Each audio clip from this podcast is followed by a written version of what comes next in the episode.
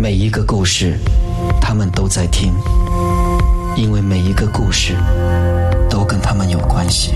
每逢星期五晚上十一点，Love 九七二周公讲鬼，你在听，他们也在听。嗨，你好，欢迎收听今天二零二一年八月六号星期五晚上的周公讲鬼，我是周公周重庆。我今天接到的呃这则故事呢，通过九六七二八九七二接到这个故事，原来是我二十年前的一个同事哦。一个朋友呢，呃，WhatsApp 进来的，我们已经失联了，但是幸好有周公讲鬼这个节目啊，让我们再次的联系上。呃，我常说我不会在周公讲鬼单元讲出任何人的名字，因为嗯，感觉不太好哈。呃，要么就编另外一个名。OK，他说这件事情发生在二零零三年哦，他第一次到日本东京去旅行，哎，真的。在日本呢，常常会听到嗯很多的嗯哼，然后很恐怖的。然后他记得是一个呃很寒冷的一个冬天哦，他非常喜欢这样的天气，因为在新加坡一年是夏嘛。那么在那里在那里呢，如果要住饭店的话，也真的不便宜。刚好他的一个东京的好朋友呢，在新加坡呃出差两个星期，他在新加坡，然后我的这位朋友竟然是在。东京，所以他就自然的把钥匙交给他，呃，就是让他到他的家去借宿一个星期。他的家呢是在东中野的一条老街，屋子都是蛮旧的，因为是免费的住宿嘛，所以他也没有嫌弃。东中野的那条老街啊，一到傍晚的时候呢，街上的人呢也变得寥寥无几了。冬天的晚上更是没有人在街上走的，所以那老街的排屋啊，是那种很旧很旧。然后，呃，所有的那些屋子哈，都是没有电梯的，最高呢也是四层楼高而已。所以他的朋友就是住在其中的一栋的最高的那层，也就是第四楼。呃，他记得他他爬上那个楼梯的时候，楼梯都很阴暗哦。然后呢，第一次到日本就是过冬，然后在享受寒冷的冬天的当儿，其实他也觉得。相当的阴森，尤其是在爬那个楼梯的时候，感觉就不是太好了。那么朋友的家的这个卧房是很小很小的，然后我的朋友就说：“哎呦，这卧房这么小哈，翻个身啊，乒乓乓乓这样，所以宁可呢就把所有的那个呃被单啊，还有床褥啊，搬到客厅去当厅长。这个客厅其实也很小，像我们那个房间一样。”就是那个房间，就是最多能够躺一个人那样的小，所以他宁可当厅长。然后他因为很享受那个冬天的感觉哈，那么就在客厅呢，呃，因为客厅有一扇玻璃玻璃门，他就把那个呃呃玻璃门哈给开启了一点点，其实是一一一扇小窗来的啊，他就把那个呃小窗呢开启，就让那个。外头的那个冷风啊，渗透进来，享受一下。反正他盖着被子嘛，然后他开着那个玻璃窗，那一小片的玻璃窗，结果事情就发生了。因为呢，呃，日本的屋子啊，他们有很多的，呃，他们都是铺着木板的嘛，木板会发出咿“呀”这样的声音，他们都把木板垫的，呃，就是挺高的，所以人一走在上面，就会自然有那个咿“呀”的声音了。就是他一开了那个，他开了那个窗，然后呢躺下来，把被子一盖，哇，觉得好舒服。就在这个时候，他亲眼，他看着那扇小窗哦，奇怪，好像为什么看到什么东西啊？他就看到呢，有一个白色的影子从那扇小窗哦，就这样子飘了进来，挤进那个小小的缝啊，就就这样挤进来，哇，他说。他整个人都吓呆了，哎，吓到什么程度？差点尿尿，你知道吗？因为真的很怕，整身都软掉了。哎，他说日本鬼哦，跟我们常常见的鬼不一样，脸长长白白，头发长长，完全看不到眼睛，啊，然后眯眯眼的，哇，那真的很恐怖。然后呢，就这样子呢。就慢慢的走向他。你看他轻飘飘的，你竟然还可以听到那个木板咿呀的声音啊！可见真的是走在上面呢。走到他的面前，看了他一眼，他说：“就在那个时候，当他当这个所谓的幽灵靠近他的时候，他是完全动弹不得的，非常的恐怖，他很害怕。然后呢，这个时候的他就就马上念着经文，哎，念着念着，他闭上眼睛，什么都不看，什么都不管。接着他又听到哦。”呀，然后门开呀，门开门关，然后呢，一切就是变回平静。他睁开眼睛，什么都没有了。后来每个晚上，当然 OK，好好事是接下来的每个晚上他都安然的度过。但是他说那个经验他没有办法忘记。他问他的朋友。到底发生什么事情？他说：“哦，呃，他的家楼下其实你注意看的话，有一个神社，呃，常常，嗯，这些幽灵都会路经，要去回那，要去到那个神社，然后你关那个窗的话就不会有事，你开窗就是给他进来看一下嘛，参观一下，所以他从来不开那个小窗的。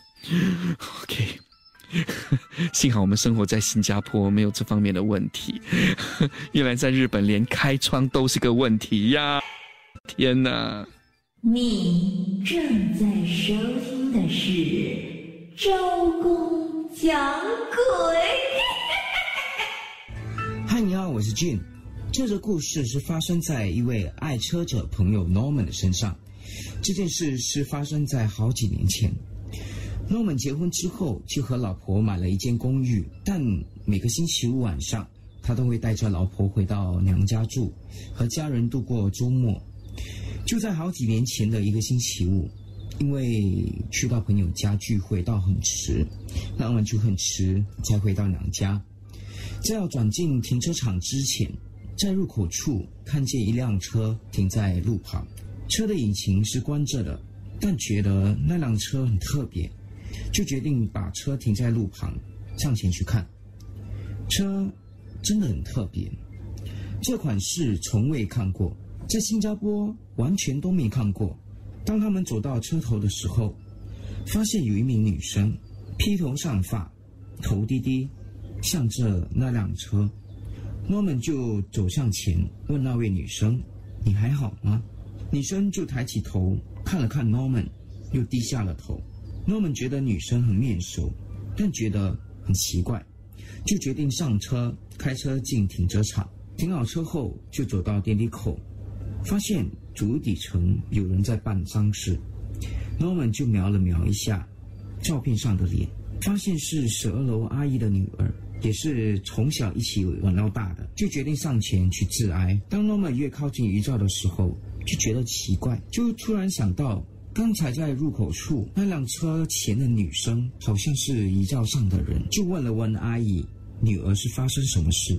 阿姨就说：“她是在四天前，在停车场入口处，想过马路时被一辆跑车撞死，当场死亡。” Norman 心想：“刚才看到的应该是阿姨的女儿。”正要离开时，看到棺材旁的纸屋旁边有辆纸车。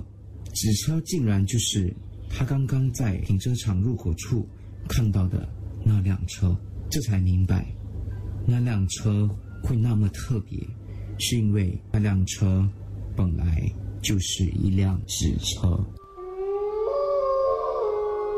你正在收听的是周公讲鬼。你好，我是 Worry。我今天要讲的故事，其实是我朋友伟国告诉我的，我就会用第一人称来讲这则故事。上个周末，我女朋友的父母请了我到他家吃个晚餐。我到了那里，我就要坐电梯。我走进电梯之后，呃，没按什么，突然间第五楼的按钮就亮了起来。我和女朋友交往了几个月了，但是这是我第一次到她的家。所以我拿起电话要问他，他住几楼？他说五楼。这么巧啊！我便伸手要把门关起来，但是 sensor 突然间响了起来，而不是响了一次两次，是一直在响。之后好像有人站在门外，不要给他关了起来。但是我前面真的是没有人，我就继续按那个关门的按钮，门就关了。电梯正要发动的时候，门突然间又开了。这次呢，有个小孩站在那里。那小孩呢，他在拍个球，但是他不要进来。我就说，小朋友啊，我现在真的赶时间了，我真的迟到了。这小朋友呢，又有点奇怪，他什么话都不说，他就笑着，然后就走掉了。接着我就到女朋友的家，嗯，和他们一起吃饭。我们四个人在餐桌聊得很开心，有说有笑的。我不知道为什么，我突然间又起了好奇心，我就问了女朋友的父母有没有看过这个小孩，嗯，戴着眼镜，身高大概一点二米，嗯，胖胖的，有点挺可爱的啦。我女朋友的母亲突然间二话不说，把餐具放在桌上，饭也不吃，就走回房间。我女朋友就暗示我：嘘，嘘，不要不要再说了，不要再说了。那天晚上，当我回家的时候，我女朋友拿了一张照片给我。诶，这个好熟悉哦！诶，我就想，这就是我看到的那个小朋友，你也认识他吗？女朋友解释说，原来她之前是有一个哥哥的，但很早就意外过世了，而且是因为捡球的时候被车撞的。而我看到的那个小孩，就是当年他失去的亲哥哥。你正在收听的是《周周公讲讲鬼》。我是 Miss Mo，今晚要分享的故事呢，是某一位女艺人的儿子的亲身经历。他说他儿子当兵的时候啊，曾经遇过一个很奇怪的事情。不知道你们有没有听过呃，Room Four？如果我没有听错的话，应该是 Room Four 吧。他说某一个晚上，他儿子在睡觉的时候，那天当兵，呃，就是操练的时候，蛮累蛮累的，所以很早就睡着了，也不需要翻来覆去啊，大家都很累，睡觉了。然后睡着睡着，诶，奇怪。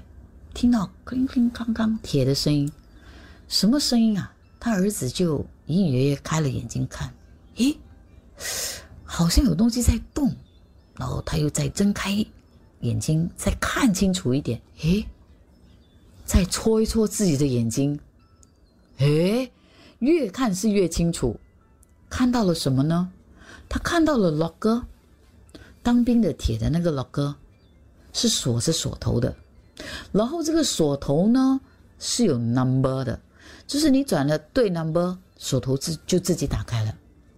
问题是，他既然看到那个锁头正在自己转 number，转了 number 过后自己开，开了还不要紧，还自己掉出来，跌在地上。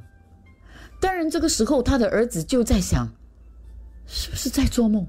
不管了，太累了，继续睡。他闭着眼睛睡，他在想，可能他太累了，太累了。想着想着又睡着了。第二天早上起来，他就走过去那个老哥看，可能是他的问题。我看，哎，那个锁头真的在地上哎。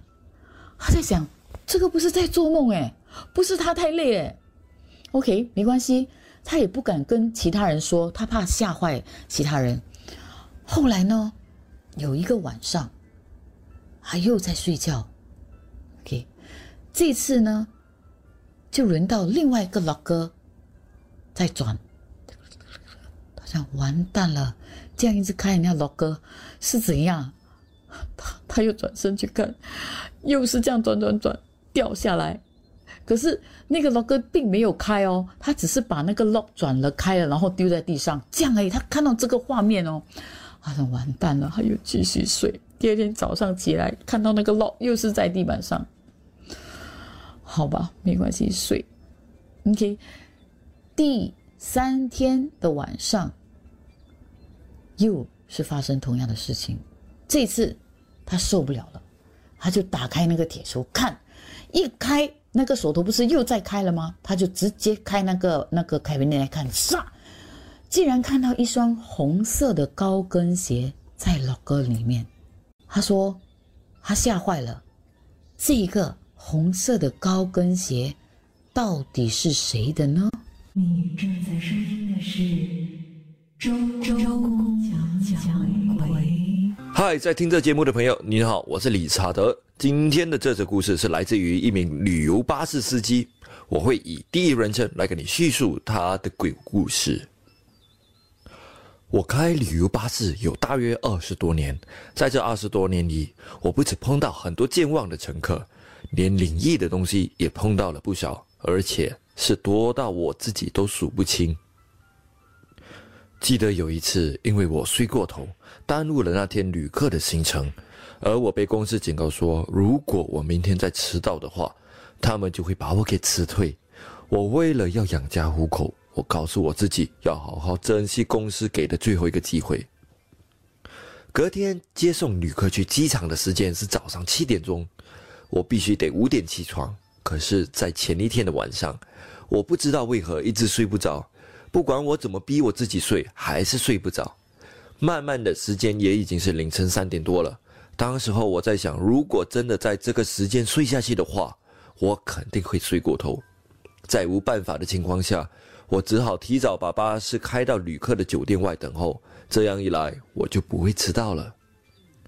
大概早上五点半左右，我把巴士开到酒店后面的一条小路，看时间还早，我便闭上眼睛小休息一会儿。眼睛才闭不到一会儿，我看到有一位阿伯手里拿着一个袋子站在门外。我把门打开后问他：“阿伯，什么事啊？”阿伯说：“导游说你已经到了，我可以先自己上巴士等。”我心里在想：奇怪啊，我都没有跟导游说我到了，他是怎么知道的？当时候我在想，这样也不错啦。尽管我怎样在巴士上睡，也不会睡过头，因为有阿伯会叫我起来。阿伯一上巴士后，直接坐在前排，怎知道他这一坐，我的小休息也就泡汤了，因为他一直不断的跟我说他很想家，很想快点回去看他的家人。我就问回他：“阿伯，你是一个人吗？你来这里旅行才去去这么几天，怎么这么快就想回家？”阿伯突然拿出他和太太的合照。然后对我说：“因为他的太太在几个月前过世了，便想独自一人来到跟生前太太第一次度蜜月的地方散散心。为了不提起阿伯的伤心事，我便转移话题，问了阿伯的国家有什么东西好玩的。我们聊了聊了一会儿，话题也慢慢的变少了，我也开始闭上眼睛小睡一会儿。”我被电话的铃声叫醒，是导游打来的。大家已经在酒店门外等候了。我立刻把巴士开到酒店门外。到了酒店门外后，旅客都上了巴士。我突然感觉有点冷冷的。我透过后视镜发现阿伯竟然不在巴士里，我便立刻跟导游说：“还有一位阿伯还没上巴士呢。”导游立刻再次算一下人数，人数都对啊。我在想，刚刚吵钱的那位阿伯可能是上错了巴士吧，在我睡着中离开了。当我正要开动巴士时，我看到在巴士门前有一张照片，而那张照片竟然是阿伯和太太的合照。为了不耽误旅客的航班，我把照片捡起后继续前往机场。到了机场，旅客们都离开了巴士后，我便去检查了旅客的座位，确保他们没有留下任何东西。确保完后，我便回到了我的驾驶位。当我正要开走巴士时，突然我看到早前的那位阿伯跟他的太太手牵手的站在路旁。我立刻拿起阿婆的照片比对一下，确保我不是看错人。那两位老夫妇的确是照片里的两个人。我双眼傻傻的瞪着他们，而他们突然向我鞠躬，然后身子也慢慢的突然消失了。你正在收听的是周公讲鬼。你好，我是有成。今天要说的故事呢，发生在一位朋友的身上，是一个曾经真实发生过的事件。这位朋友呢，他的名字叫做阿佳。就在他中学刚毕业的时候，他跟班上的同学一行人很开心，十个人呢就到一个海边的度假村去度假。在海边嘛，那那边就是好山好水，然后好无聊。就到了晚上，就十个年轻人不晓得要做什么事情，于是他们就开始想了一些活动的点子出来。于是就有人提议说，就到附近的废弃的医院去进行探险。传说中的那间医院真的非常的猛，从小到大呢都有听说过非常多有关于那间废弃的医院的传说，还有恐怖的故事。那由于整组人就有十个人，人一变多，胆子就会变得特别的大。一群朋友呢，五个男生跟五个女生呢，就这样子决定了，当天晚上就去到那个废弃的医院去探险。用过晚餐之后呢，他们一群人就照着约定呢，在度假村门口集合，然后随即就出发。大概走了有二十分钟呢，一群人就抵达了废弃医院的门口。由于这家医院是已经被废弃了，所以现场是有封锁的。放眼看去，很明显，大门口已经深深的被锁着。唯一可以再进入医院的方法呢，就是翻墙进到里面去。那十个人当中的五个男生呢，就提议说，所有女生都留在原地。那五个男生呢，就爬上左手边的一个平台，然后在平台那边看看，在医院旁边大门旁边的那一面墙翻过去之后，是否是一个安全的一个着陆点。那有个男生中最高的那个男生呢，首先先爬上去了那个平台。他一站稳呢，就环顾四周一看，在心里面暗自想到：啊，还好，没有什么很古怪的东西。虽然长得高的他，在内心其实是蛮胆小的，而且他作为先锋，始终还是有点怕怕的。接下来呢，他就依序帮了后面的男生再继续爬上来。可是就在第二个男生爬上来之后呢？第三个男生要上来的时候，第二个男生他开始对着一个地方发呆。他们发现他眼神死死的看着一个方向。就在第一个男生成功把第三个男生扶上来之后呢，越发好奇，他也往了同一个方向去看。不看还好，一看他整个人都被吓呆了。刚刚第一位男生一上来，原本看过完全没有什么东西的地方。居然出现了一个面色苍白、衣着褴褛的一个老阿伯，而且还在瞪着他们两个人。还来不及反应，他们看到的那个老阿伯居然很凶的跟他们说：“不要来这边。”这个时候，才刚站稳的第三个男生，语气很轻松的问道：“你们在看什么？那边都没有东西。”看着同个方向的两个男生双眼对视，才发觉事情真的非常不妙。原来只有他们两个男生看得见那个老阿伯。这个时候，第三个男生又开始说：“哇，今天好像蛮冷的，你看那边在起雾啊。”第一位和第二位男生转头一看，才发现他指的地方就是刚刚老阿伯出现的地方，而他们亲眼看见的老阿伯，在那个时候已经不见了。两个人都感觉相当的不自在，但是又为了不扫大家的兴，只好继续探险。这个时候，五个男生当中的第四位和第五位男生也爬上了平台。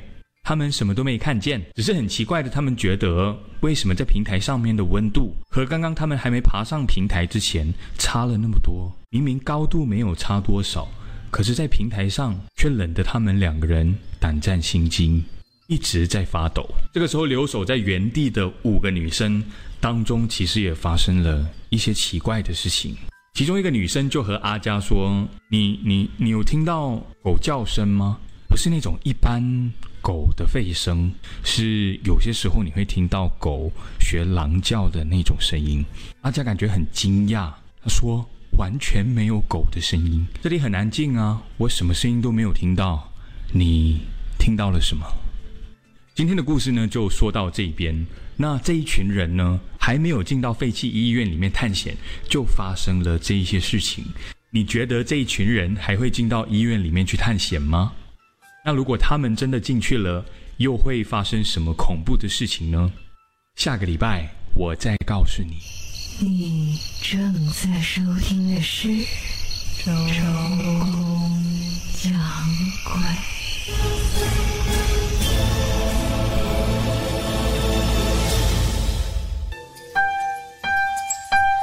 晚上好，其实呢，今天晚上想分享的这个故事啊，我很早就要分享给你听了，可是不知道为什么哈，每一次呢，当我要分享这个故事的时候呢，哎，我就会部分的这个内容啊，我会忘了，很妙，我也不知道为什么。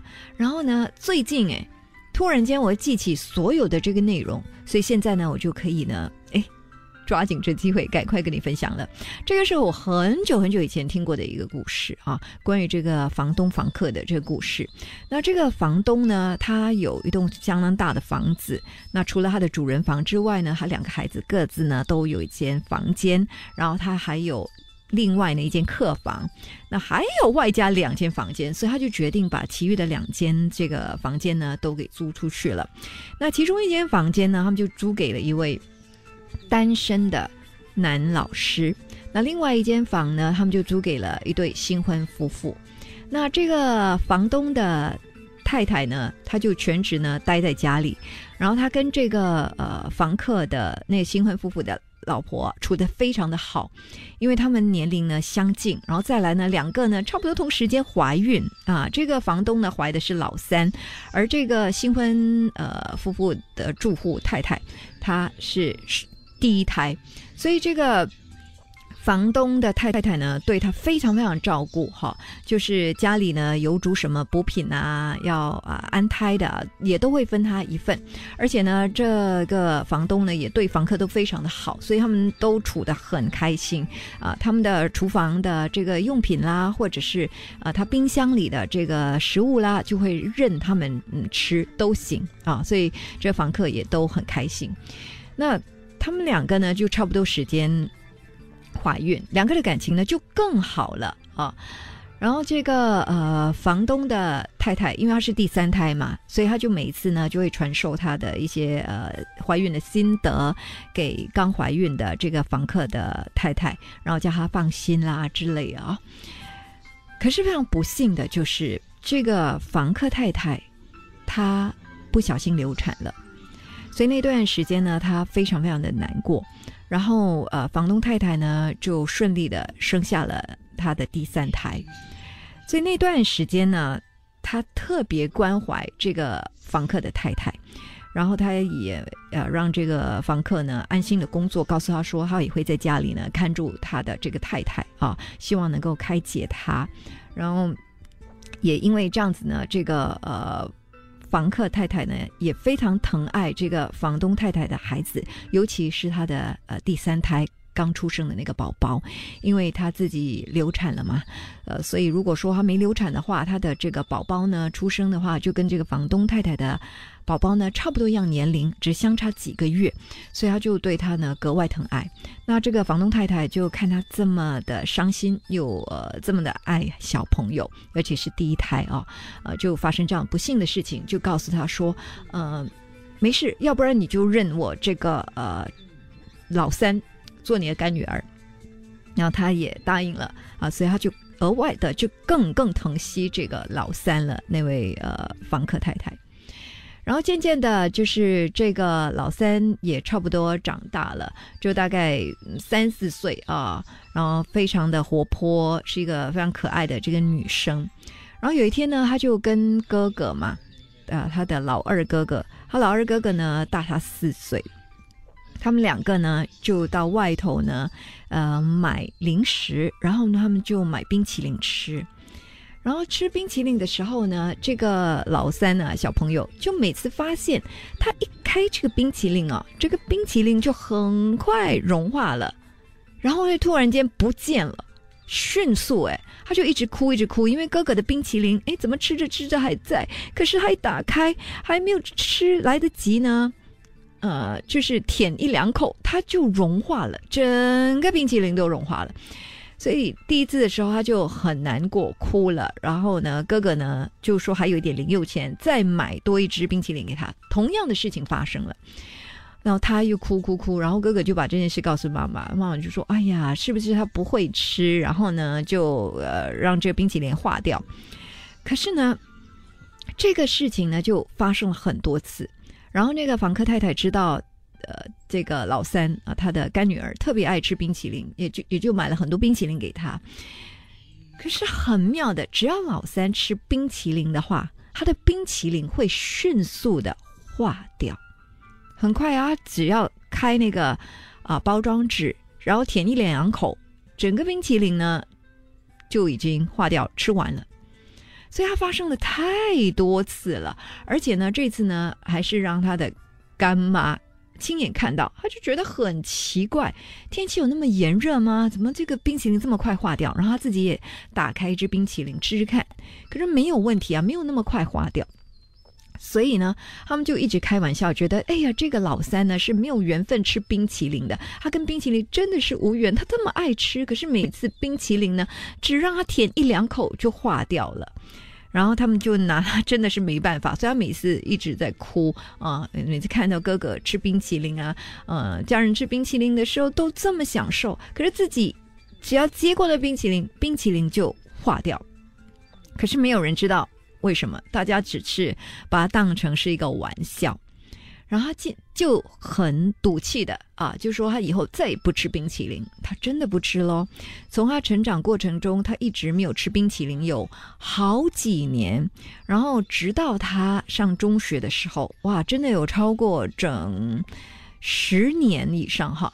他跟同学就呃有一次在打球的时候，然后天气非常炎热，同学呢就去买汽水，然后也买了冰淇淋。然后就看着冰淇淋，同学就说：“哎，你要吃吗？”他就说：“不要，我对这个冰淇淋没有好感。每次我要吃它的时候，嗯，就没有办法吃啊，它就会很快的融掉，然后我就吃不到。”我说：“啊，怎么可能？”他说：“嗯，我很久很久我们都没有吃冰淇淋了。”然后他同学不相信，就说：“哎呀，你试试看啦，很久没有吃了，对吗？天气那么热。”然后他就试试看，同样的，他打开包装纸，哎，舔不到两口。又迅速的化掉了，吃完了这个冰淇淋。啊，同学啊，怎么会这样？大家都好好的在吃着冰淇淋。他说：“哇，你的你是不是舔太大口了？还是什么？”没有啊，我都跟你们说了。所以他还是很生气。然后呢，就在那个篮球场附近哦，做了一个老伯。这老伯呢，也看到这个情景。这老伯呢，就过去找。他聊天，他就说：“妹妹啊，你是不是每次都吃不到冰淇淋？冰淇淋呢，到你的口中啊，哎呦，一两口就没了。哎，他就觉得很奇妙，为什么这个老伯知道？啊，老伯说他看到啊，然后是不是常常发生？他就点点头，很难过的说是。而老伯呢，就问他说。”啊，张小妹妹，你要不要让你爸爸妈妈打个电话给我？这是我的联络，你叫他们联络我。他就很奇怪的，就莫名其妙带着那个阿阿北啊，那个老伯的这个联络的电话回家，然后呢就把这件事情告诉他妈妈。他妈妈说：“啊，为什么这个老伯叫我们打给他？”嗯，他说他也不知道，因为他看他说老婆看到他吃冰淇淋，就问他是不是每次吃冰淇淋就化掉，所以呢，他就说你们可以打给他。那那个妈妈就觉得有点莫名其妙，也不太敢打电话给他，就叫老公哈，呃，联络这位老伯。她老公就很冒昧的联系这老伯说，呃，这老伯，呃，请问你有什么事吗？为什么我女儿说在篮球场看到你啊？你就递这个呃电话码给他，然后叫他打给我啊，打打给你联系你。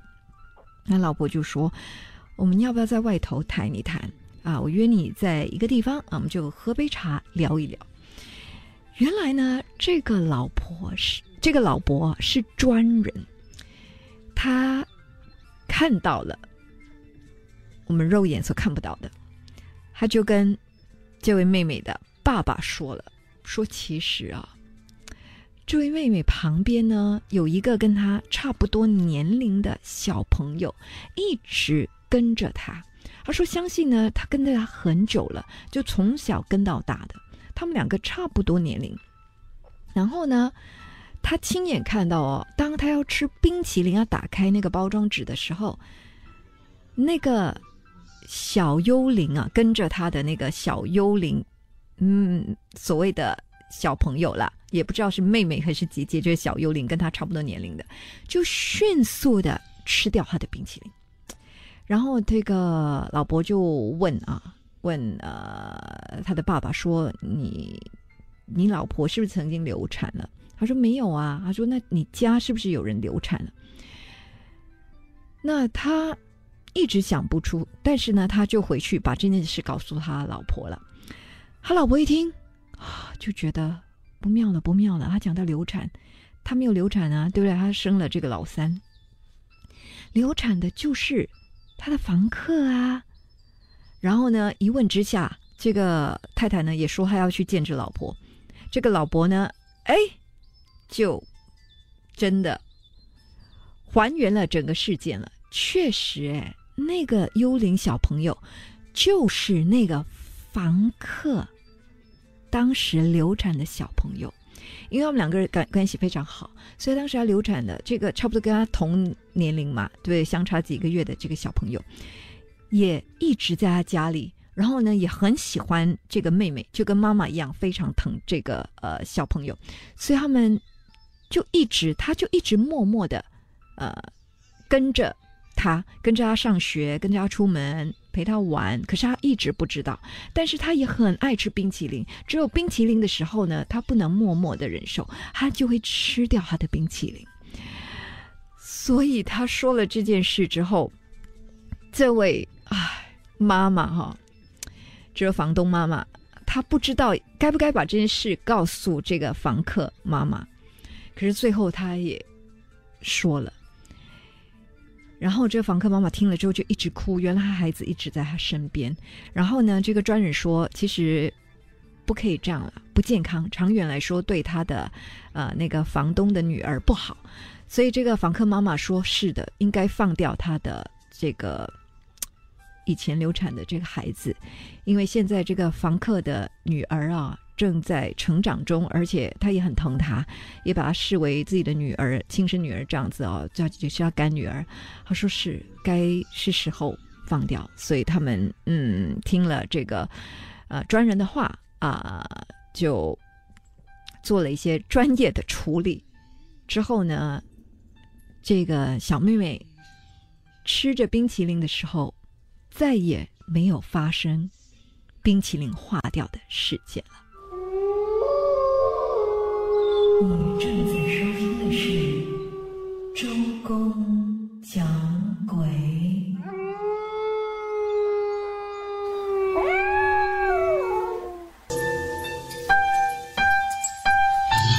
你好，我是 f r e d d y 呃，今天要跟你们分享的这个故事呢，嗯，发生在十多二十年前了，是我自己的故事，发生在我的旧家。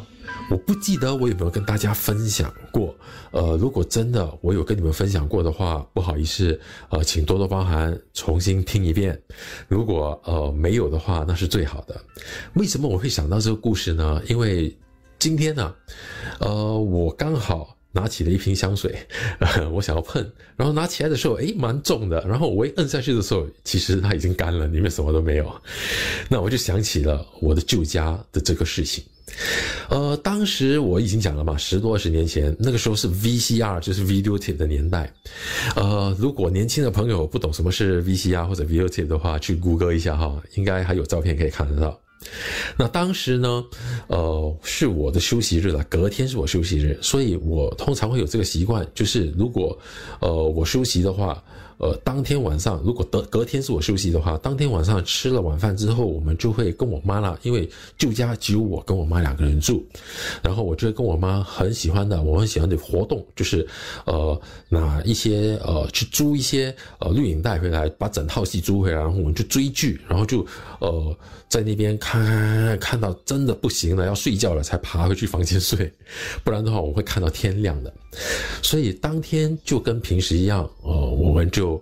吃完晚饭之后就开始看呃这个呃剧集了哈，就开那个 V C 呃不是 V C D 那个 video tape，然后放进那个播音播音机里面去播放出来，我就在那边看看看看，看到凌晨两点多的时候吧，突然间传来了一阵很浓很浓的香水味，呃，当时啊，因为我的旧家是在角头啊，我们住在角落头的，然后呃，我们有这个习惯，因为家里有点闷嘛，我们就把大门打开，把铁门锁着就是了，所以走廊平时也没有人走。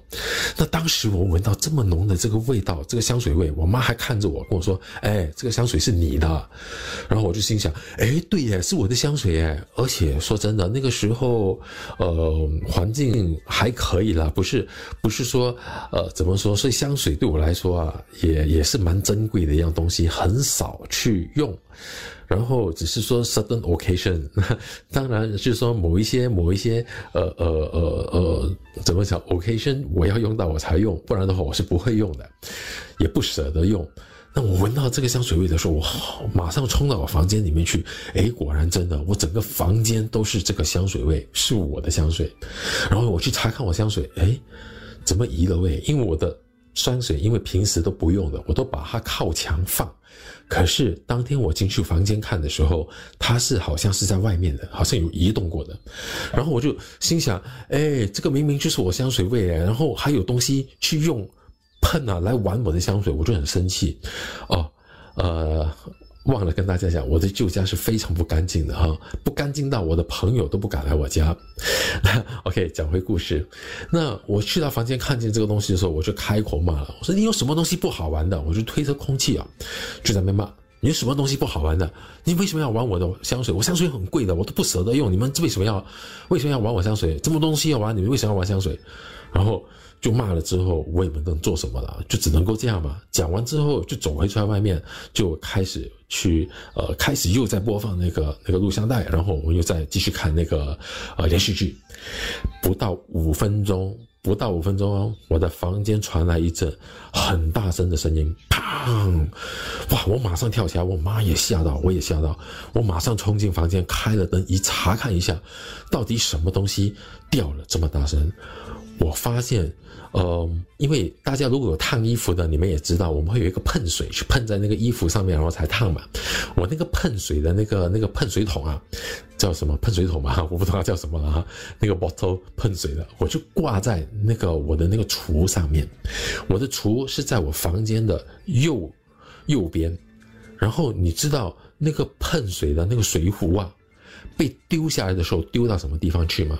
它丢到我左边的一个角落去，从右边到左边的另外一个角落，是 diagonally，就是横着飞过去的，飞到另外一边的角头。大家可以想想看，如果说这个呃水壶是风吹还是怎么样挂不稳掉下来的话，肯定不会掉得太远，因为水壶虽然是圆的，可是因为它有那个碰的那个手把。它不会滚的，它掉下来就是掉下来在那个范围，不会滚到那么远去。它不是一粒球，这个摆明是被丢到那边去的。我当时真的吓到，那么凶，非常凶，比我还要凶。那当时我就说：好了好了，不要玩了，已经很迟了哈，不要再玩了，不要弄到我生气的话，我就不客气了哈。不客气的意思，可能我就找人解决它了哈。那当时我骂完之后，我又再出来。继续看我的电视，这个事情就没有再发生。可是当天晚上，呃，发生的这两件事是非常，呃，奇怪，没有办法解释的。可是我的旧家呢，曾经就是那么肮脏。我的朋友来到我家里啊，我还记得有一次他们来到我家里的时候，呃，去我家看球吧，好像世界杯还是什么的。然后，呃，看完最后一场的时候，已经是。大概是早上大概五点钟，五点多钟吧，就完了。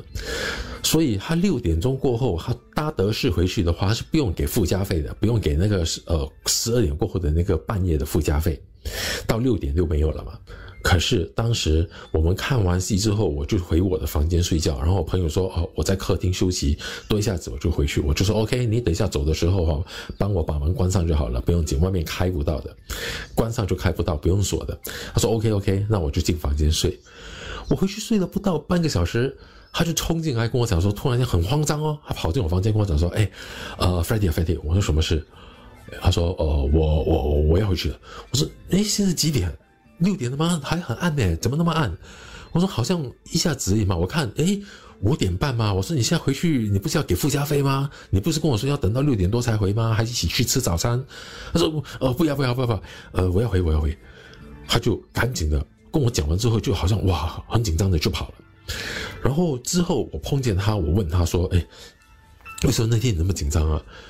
他没有仔细的跟我说，他只是说你家里我在睡觉的时候。我发现我转头过去的时候，我看见有一个东西在看着我。他说：“哇，我好怕。”他说：“我当时就快点想，哦，快点想要离开就对了。”他说：“我很怕。”然后我就说：“哦，然后我问他是什么东西，他没有具体的回答，他也不想再提了。是在我逼问之下，才跟我说出这个事情。所以当时，呃，我舅家就是这样子。不过我在那边住了多少年呢？我在那边住了整整四十年。” 我从中当然有一段时间，呃，我搬到我姐家去住了，呃，是很短的一个时间。可是，呃，还好啦，虽然是说有东西，那我们跟他已经是习惯了，所以对我来说是习以为常。嗯，好，故事就到这里啊，谢谢，谢谢。周公讲鬼下即刻上 m i l l i c e n t 应用程序收听更多周公讲鬼的精彩故事。你也可以在 Spotify、Apple Podcasts 或 Google Podcasts 收听。